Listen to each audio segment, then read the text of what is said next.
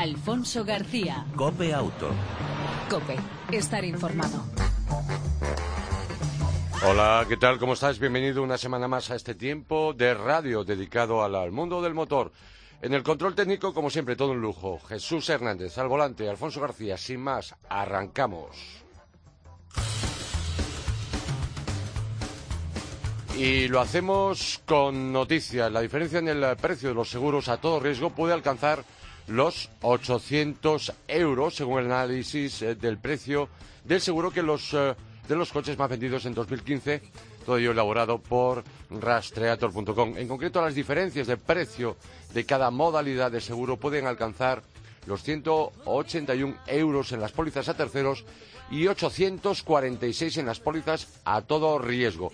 Así existen diferencias significativas entre los 10 modelos más vendidos. El Renault Megane es el modelo con el seguro del coche más barato a terceros y el Seat Ibiza el que se beneficia de una prima más barata a todo riesgo. Además, el Seat León es el modelo con la prima mínima de seguro más cara tanto en la cobertura de terceros como a todo riesgo. Otras tres marcas de coches superan el límite de emisiones, según informado la ministra francesa de Ecología, Ségolène Royal. Ha detectado que al menos otras tres marcas de coches superan el límite de emisiones contaminantes, además de la marca del rombo. Royal no ha querido dar los nombres de los fabricantes, argumentando que serán públicos una vez que estos eh, se apliquen, o se expliquen, perdón, ante la Comisión Técnica. Pero hay una sospecha por parte de esta ministra de Ecología francesa sobre todas las marcas. Y el Volkswagen Polo fue en 2015 el vehículo más producido en España, por delante del Renault Captur y del Opel eh, Corsa, según datos de ANFAC, eh, que por cierto cita el Seat León y el Seat Ibiza integrados como el primero de la lista en el grupo Volkswagen como los dos vehículos que cierran la clasificación de los cinco más producidos. En cuanto a los modelos comerciales, la producción en España la lidera el Ford Transit eh, por delante de Citroën Berlingo, Peugeot Partner, Mercedes Vito y Nissan NV200. En cuanto al ranking de los cuatro vehículos industriales más producidos, lo forman el Iveco Stralis, el Nissan Castar, el Iveco Tracker y el último lugar para el Nissan Al León. Y la planta de SEAT de Martorell fabricará el Audi A1 a partir de 2018.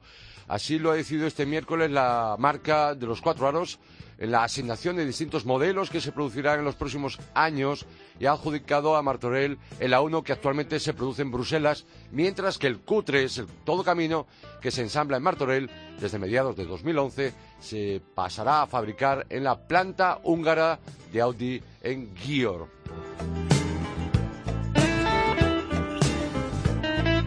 Dos noticias más antes de ir con nuestro invitado. Eh, Nissan implantará el 29 de febrero el segundo turno de producción de la nueva pickup Navara en la planta de la zona franca de Barcelona, que se fabrica a un turno desde el pasado mes de noviembre. Por otro lado, Volkswagen Tiguan, la segunda generación, el modelo 2016, ya tiene precios para España desde los 29.560 euros hasta los 42.000. Siempre hablamos, por supuesto, de precios de tarifa aquí en Copeauto, sin descuento, sin PIB y eh, sin demás historias.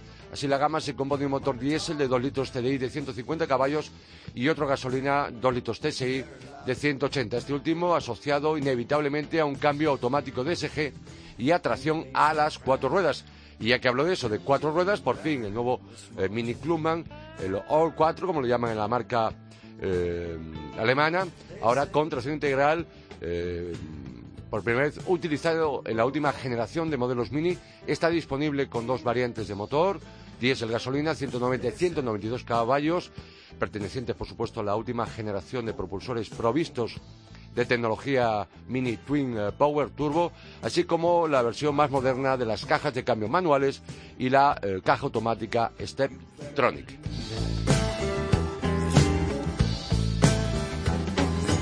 Cambiamos de tercio y hablamos con alguien que sabe mucho, con el maestro.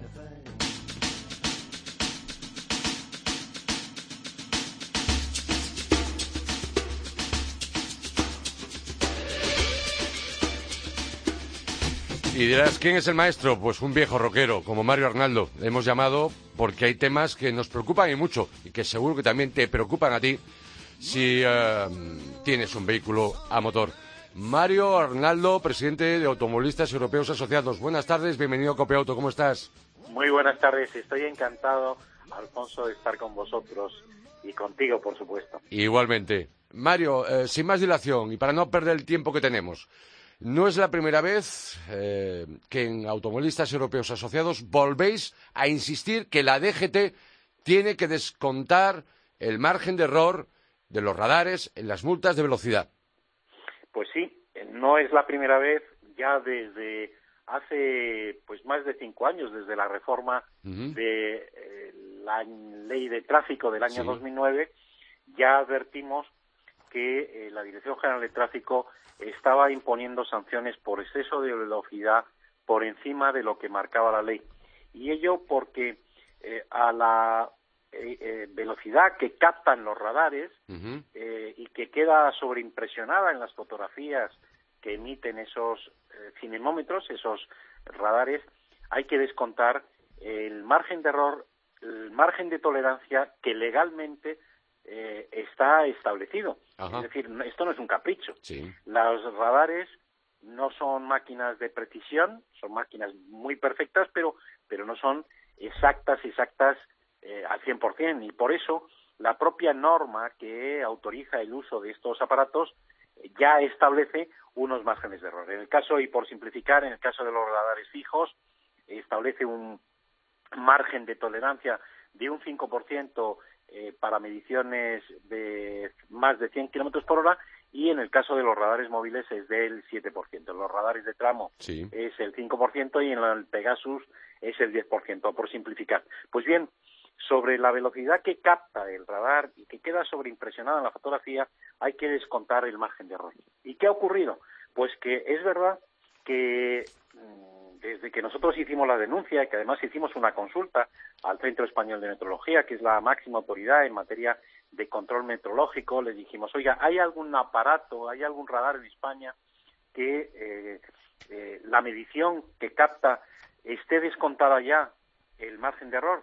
Y nos contestaron que no, que lo que capta es mm, lo que es, eh, digamos, la velocidad en bruto. Pues bien, aquí estado ocurriendo y tengo que decir que mm, los eh, hay juzgados que han acogido la tesis que mantenía la Dirección General del Tráfico en el sentido de que decían que y han hecho creer a los jueces que eh, ya sobre la velocidad que captan los radares ya estaba descontado el margen de error porque estaban confundiendo a esos jueces al explicarles que mire si ese radar no hubiera superado, saben que los radares tienen que pasar una ITV, para entendernos anual, y después de cada reparación.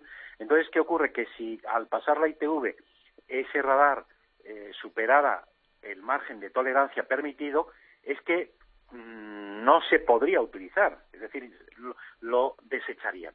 Sin embargo, eh, a pesar de que eh, se autoricen y que esté dentro del margen de tolerancia, lo que hay que insistir es que sobre la fotografía, la velocidad captada, hay que aplicar el margen de error. Si el margen de error hubiera sido superior al 5 o al 7%, dependiendo del tipo de radar que sea, es que ese radar no se podría utilizar. Pero si se autoriza, eh, lo que sí está diciendo la ley es que se permite la margen de tolerancia, pero se permite, además, y hay que aplicarlo. Ah. ¿Qué es lo que ha ocurrido recientemente? Pues que se ha producido la primera sentencia, y esto es importantísimo, de un Tribunal Superior de Justicia, en este caso de Castilla-La Mancha, que ha revocado una sentencia anterior de un juzgado inferior que dio la razón a tráfico en esta tesis y que impuso la sanción a un automovilista de 300 euros y la pérdida de los puntos. Sin embargo, el tribunal ha revocado la sentencia de ese juez, de ese juzgado de Albacete, y ha anulado la sanción de 300 euros y dos puntos que se le impuso en su día a un conductor por rebasar la velocidad y además ha condenado en costas a la Administración. Y lo que esta sentencia, que es la primera de un tribunal superior, ha dicho es que, miren, los radares no son máquinas perfectas y, por tanto, admitimos que se pueden utilizar con un margen de imperfección, que es el margen de error. Sí. Pero si la propia norma admite que esos aparatos puedan tener un margen de error, ¿cómo no vamos a aplicar después a la medición real que queda sobreimpresionada la fotografía, cómo no le vamos a aplicar ese margen de error? Y aplicando ese margen de error, baja la sanción. Y además podemos pasar de que nos quiten puntos a que no los quiten. Claro, tú fíjate. Es otra cuestión, aparte del importe económico, obviamente. Para que se hagan una idea, un, el cuadro de sanciones, si alguien acudimos a la ley, el cuadro de sanciones dice que, por ejemplo, con límite de 120, si uno circula hasta 150, en la sanción aplicable es 100 euros sin puntos. Si pasa ya de, a 151, tráfico aplica 300 euros y dos puntos. Pero ese 151 tiene que ser ya habiendo descontado el margen de error. Es decir, si en la fotografía figura 151, sobre ese 151 tiene que descontarse el margen de error del radar, 5% o 7%, con lo cual ya bajaría el tramo inferior y la sanción no sería 300 euros y dos puntos, sino 100 euros sin puntos. Eso es lo que ha estado ocurriendo y lo que sigue ocurriendo y por eso es tan importante.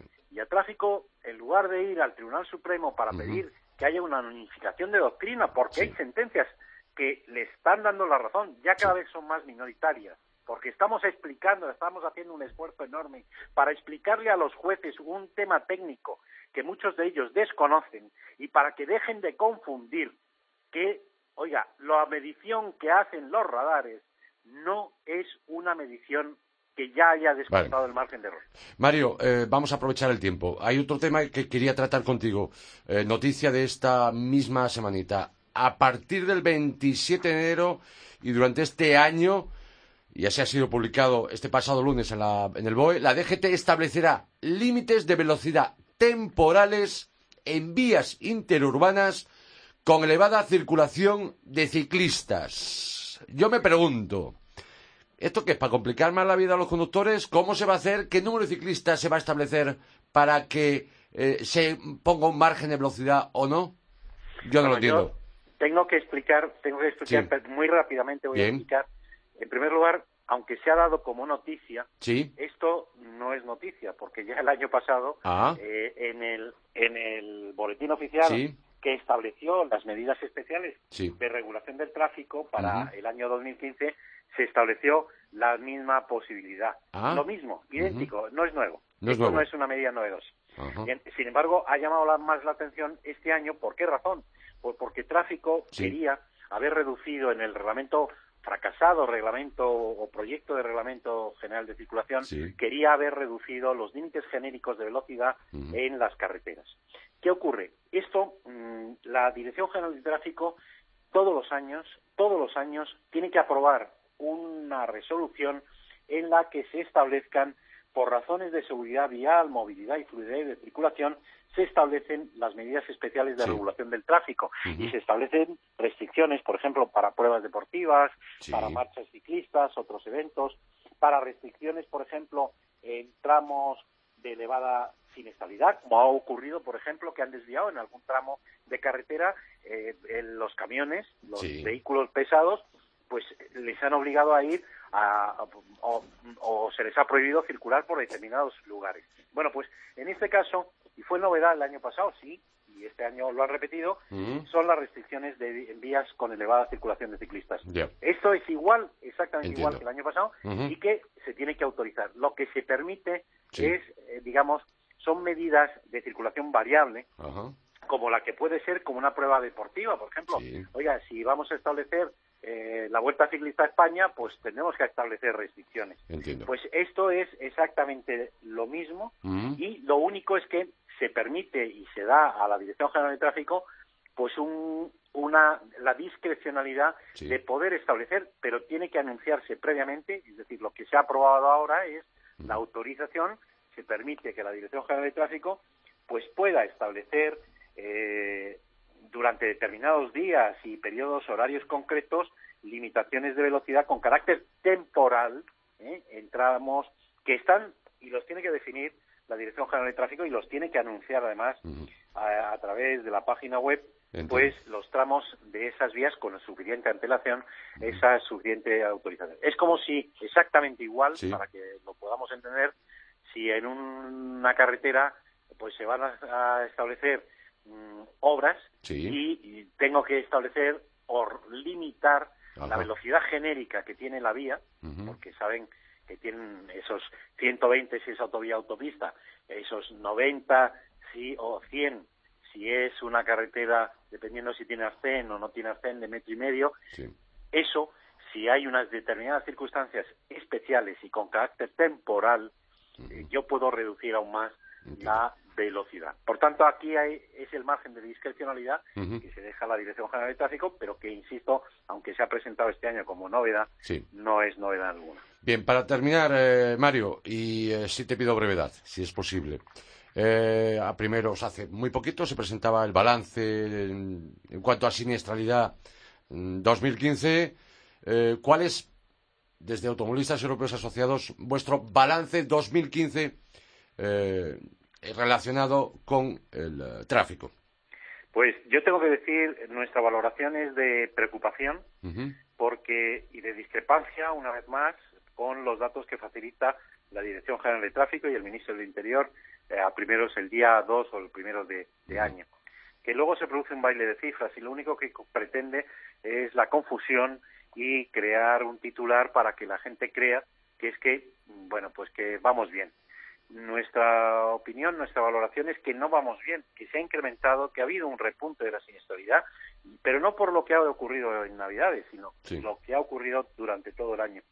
Y a pesar de que bueno, pues en los últimos años se haya producido una reducción de las víctimas y de los eh, fallecidos, lo cierto es que en España la accidentalidad, la accidentalidad, el número de accidentes con mortales ha, subido, se ha repuntado y es preocupante lo que está ocurriendo en determinadas comunidades autónomas como Cataluña, el País Vasco y alguna otra más. Por tanto, yo creo que hay que hacer un análisis, hay que volver a hacer un replanteo de la seguridad vial, hay que hacer un análisis, a mí me parece que objetivo mm, y más riguroso y no triunfalista como algunas veces se pretenden, porque en la seguridad vial la accidentalidad, desde luego, tiene que estar fuera del debate partidista y del debate para que alguien se quiera colgar medallas, porque estamos hablando de fallecidos y de víctimas, ¿no?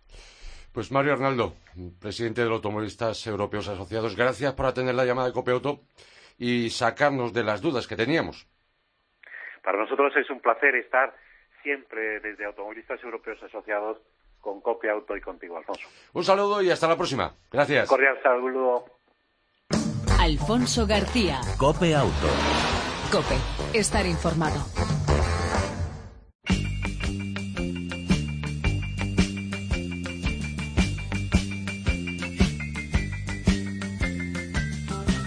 Dejamos las cuatro ruedas, por así decirlo, para entrar en el mundo de las motocicletas. Y qué mejor que hacerlo con nuestro especialista en ellas, como es Luis Martín. Luis, ¿cómo estás? Bienvenido a Cope Auto, Cope Moto, por supuesto. esta, es la, esta es la, gracias, un placer. Eh, Luis nos trae, nos ha probado una novedad interesante en el mercado, como es esa Moto Guzzi, la V72, ¿no? Efectivamente, bueno, no es una novedad. Bueno, eh, es una, una un restyling, de, un modelo que, lleva en el mercado desde 2009. De hecho, es eh, el modelo más vendido de la marca y representa pues prácticamente el mundo de entrada para, para Moto. De hecho, podemos decir que prácticamente este modelo ha supuesto una manera de rejuvenecer un poco, un poco la marca, ya te digo, porque ahora mismo está tirando de, las ventas eh, aquí en España y también en, otros países. En Estados Unidos, por ejemplo, también es uno de, las, de los modelos que, que más éxito están, están teniendo. Hay que decir que hay tres eh, diferentes eh, acabados, tres diferentes modelos. Está el, el, Stone, que fue la que, la que probamos, la Special y luego la, la Racer. Em, lo que tienen en común, bueno, pues que es una moto de siete y medio, que eh, lleva un depósito de 22 litros y el motor, que digamos que es el, lo característico de esta moto, ese motor en V, un motor bicilíndrico longitudinal con esos cilindros transversales en 90 grados, que es lo que le da de verdad el carácter a esta moto Gucci. transmisión por cardan y mm, 48 caballos que parecen pocos, así en, sobre el papel, pero que una vez te subes en ella te das cuenta que son más que suficientes porque tiene un, un, par enorme y a bajas y medias revoluciones la verdad es que tira muchísimo. Además, la ventaja que tiene esta moto y, utilizándola en, no solo en carretera sino también en ciudad es que se siente tremendamente ligera. No obstante, pesa poco más eh, de, bueno, no llega a los 180 kilos, pero realmente es, eh, se siente mucho más ágil porque eh, a pesar de que no tiene un, ángulo de giro demasiado, demasiado grande, te permite moverte con una agilidad realmente interesante para este tipo, para este tipo de motos. Este tipo de motos llamadas Scrambler. ¿No? son, motos naked, son motos eh, vintage, porque lo que es una, una moto eh, retromoderna que llaman ahora, al final es, es, es, eh, un estilo de, motocicleta que, que, parte de los años 70, que se ha eh, pues actualizado, Con, con, con, un motor que aunque la base es la misma, bueno, pues ahora con inyección, pues la verdad es que, que, está mucho más optimizado. te decía, la diferencia entre esos tres modelos, al final, es prácticamente de acabados. La Stone, que fue la que utilizamos, pues tiene las llantas de aleación la Special las tiene de, aparte de más cromados, tiene llantas de radios, y la Racer, que es el, modelo, el Café Racer, que es de donde, de donde viene, pues con, con semimanillares, eh, depósito cromado, eh, tiene el chasis en rojo, es, es, realmente impactante, visualmente muy impactante, tiene eh, un asiento monoposto, es una moto que realmente hace girar los cuellos cuando, cuando pasa, y luego el sonido que tiene, mm, de, a, raíz de ese motor, como te digo, en V, pero sobre todo las sensaciones, las sensaciones de, de ser una, una moto que recupera un poco el estilo clásico de conducir, porque la posición es una moto que parece casi de trail, porque estás, estás muy, muy, muy erguido, eh, sobre, sobre la moto, eh, a cierta altura, a pesar de que es, de que es una moto baja, y, la manera de conducir pues no tiene nada que ver con, con una moto moderna, con una japonesa, con porque al final esa transmisión por cardan pues hace también que, que las retenciones pues sean, sean muy interesantes, que, que bueno, pues que eh, a, la hora de salir de las curvas pues hay que hacerlo con, puedes hacerlo con, con marchas incluso largas es, es volver un poco al espíritu de las motos, eh, ya te digo, de los años 70, pero con toda la fiabilidad de las motos modernas, porque hay que decir que también este modelo nuevo, una de las ventajas que tiene de las eh, incorporaciones que trae es el ABS y el control de tracción, que puede decir, bueno, para una motocicleta de 50 caballos es necesario, bueno, pues nunca está de más. Nunca está de más. El ABS además sabes que va a ser obligatorio a partir de, este año, o sea que se adelanta un poco a la normativa europea y, ya te digo, en general, una moto que es tremendamente polivalente, se puede utilizar para el día a día sin ningún problema en ciudad y con la que te lo pasas francamente bien en carreteras reviradas de montaña, que es donde de verdad sale el verdadero espíritu de, de esta Moto Gucci V7 II, que realmente hace que tú sonrías y que la gente que te, que te mira cuando pasas sonría también. Eh, Luis, una, una cuestión. Si hubiera que mejorar algo, no por poner pegas, sino por mejorar. El único pero, fíjate, quizás sean las suspensiones traseras, un poco duras, de los modelos del tanto de la, la Stone como la Special, porque la Racer sí que viene con unos bitubo, eh, que además son regulables, y cambia la película. Pero quizás, para mi gusto, y también es algo que, que, he oído decir a otros usuarios de, de, esta, de esta V7, son quizá un pelín, un pelín duros para, para lo que estamos acostumbrados. Pero bueno, es por poner un pero. Entiendo. Realmente.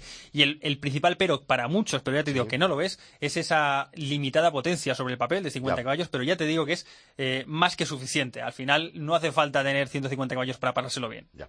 Esta Moto Guzzi V7 eh, y con esas tres versiones, Stone, Special y Racer, ¿Desde qué precio estamos hablando? Pues ahora mismo la Stone está en promoción, está en 7.499, la Special ya está, se pone en 9.299 y la Racer, que es eh, el tope de gama, está en 10.599.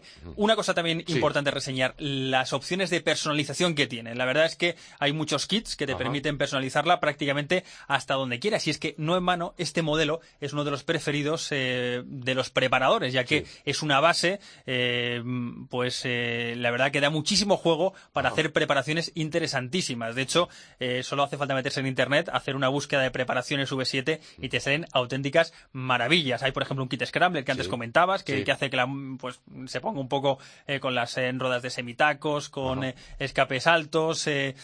tienes muchas opciones de personalización para hacer prácticamente que tu moto sea única. Única. Pues algo más, Luis.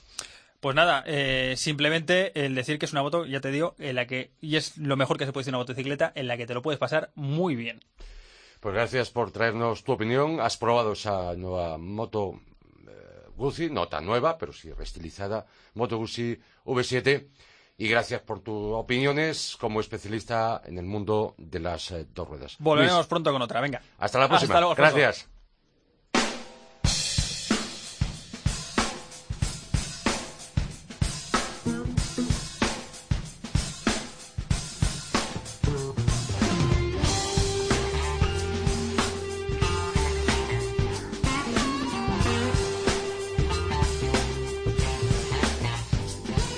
Esta recta final, en estos eh, próximos cinco minutos, para cerrar esta edición de Cope Auto, dos cuestiones que te van a interesar y mucho.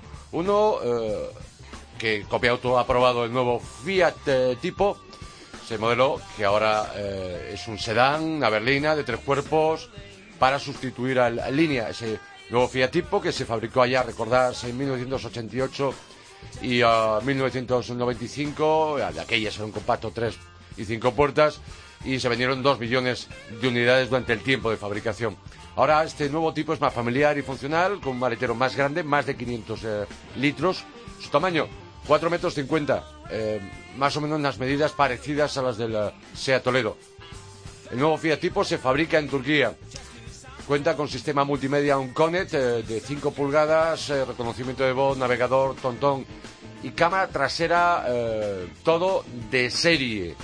Cuatro motores, dos turbodiesel multijet conocidos dentro del grupo Fiat, el 1003 multijet de 95 caballos con un consumo realmente muy ajustado de 4 litros de, gasoil de media y el 1.6 eh, de 120 caballos. Por su parte, que no vaya a hacer kilómetros, que es ya gran parte de la gente que vive en las grandes ciudades, el gasolina de un 4 con 95 caballos. Decir que el nuevo tipo es eh, práctico y racional, cinco pasajeros eh, viajan cómodos, destaca el espacio para piernas en las plazas traseras, en ciudad ayuda mucho un radio de giro realmente notable, buen confort y con unas eh, suspensiones bien elegidas y además bien insonorizado. Excelente relación precio, equipamiento y calidad de acabados. Nadie da, diría que por este tamaño de vehículo, más por menos, no tiene competencia. Solo el Toledo, o el Renault Fluence o el Astra Sedan y hablamos del, del Astra Sedan anterior. Ya la venta, sus precios van desde, y siempre teniendo en cuenta que no damos eh, el tema de PIB ni descuentos, en los acabados, base Easy Launch, el alto, desde 14.000 euros gasolina de 95 caballos, que con financiación, Fiat, eh, PIB se pone en 10.000, mientras que el diésel 1.395 caballos parte de un precio desde 16.000 euros. Si sumamos financiaciones, PIB y demás, pues nos seríamos a los 12.000. Por último, quien busque un tipo de cinco puertas tendrá que esperar a mayo. Y si busca un tipo familiar, un station wagon, tendrá que hacerlo en septiembre. Además, para finales de año, el nuevo Fiat tipo contará o podrá optar por caja automática y GLP.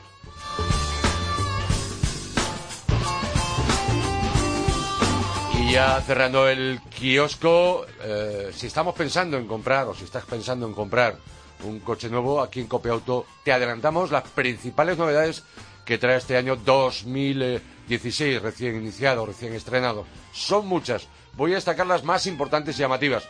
Por ejemplo, Fiat 124 Spider, el rival del Mazda MX5, un coupé deportivo, Raster Cabrio, realmente un capricho.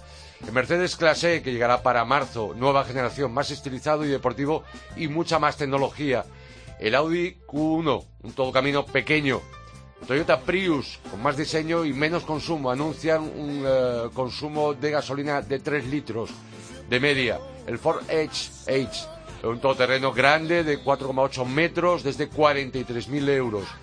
El Jaguar F Pace, un todo camino grande, con un carácter deportivo, una línea realmente preciosa. Ya te hablamos de él aquí en Cope Auto, que llegará en breve. El Lexus, por otro lado, también un nuevo todo camino híbrido, la RX 450, que anuncia también menos consumo y más todos caminos. El Mitsubishi, el ASX y el Montero. El Volkswagen, que igual te lo hemos adelantado antes y que tendrá más adelante a lo largo del año una versión híbrida. Y por último, el Renault Megane que en febrero llega eh, con eh, la versión eh, de tanto en cinco puertas como en familiar. Y luego, por supuesto, llegará también a lo largo del año el nuevo Scenic y el Talismán Tourer, el Talismán familiar. SEAT contará con su nuevo y esperado Todo Camino, ya se barajan nombres, algunos dicen que será Arán, como el Valle de Arán, y otros hablan de Duna. Por cierto, nombres registrados desde hace muchísimo tiempo por la marca eh, que tiene la factoría en Barcelona. Y por último, el Suzuki Baleno, que llegará en breve, y el Volvo S90, la berlina más grande de la marca sueca y con muchísima, muchísima tecnología. Y hasta aquí las novedades más importantes. Por supuesto que hay muchísimas más que os iremos desgranando a lo largo de los próximos meses aquí, en Copiauto. Y nos vamos.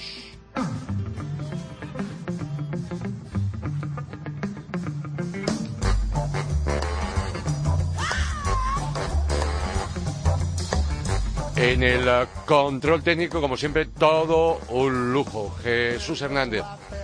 Por cierto, este fin de semana, bueno, este fin de semana y ya desde mañana arranca el rally clásico, el rally Montecarlo, que abre de nuevo el Mundial de la especialidad. Por cierto, tenemos español de nuevo, Dani Sordo, dentro de, de esa escuadra de Hyundai.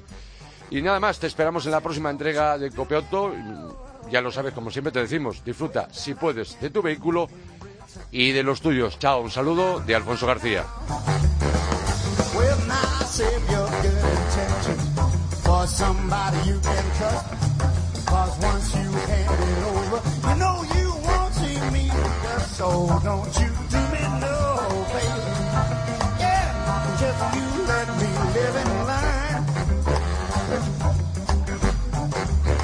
I said, don't you do